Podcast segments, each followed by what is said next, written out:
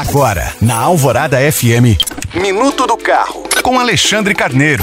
Oferecimento Autoville Hyundai. Só na Autoville você encontra Creta, o SUV mais desejado, com bônus de até 10 mil reais, mais taxa 0,99. Consulte condições. Hoje eu vou dar uma dica para quem está planejando comprar um carro zero quilômetro por agora, no começo do ano. Caso o vendedor ofereça algum veículo fabricado no fim de 2023 que permaneceu em estoque, vale a pena conferir se ele tem controle eletrônico de estabilidade. É que a partir do último dia 1 de janeiro, esse equipamento de segurança passou a ser obrigatório tanto nos automóveis fabricados no Brasil quanto nos importados. O controle eletrônico de estabilidade já é comum nos modelos mais sofisticados, mas só agora, por força da lei, passou a equipar alguns carros mais acessíveis, como as versões de entrada do Fiat Mobi e do Renault Stepway. O controle de estabilidade é um recurso importantíssimo, pois pode ser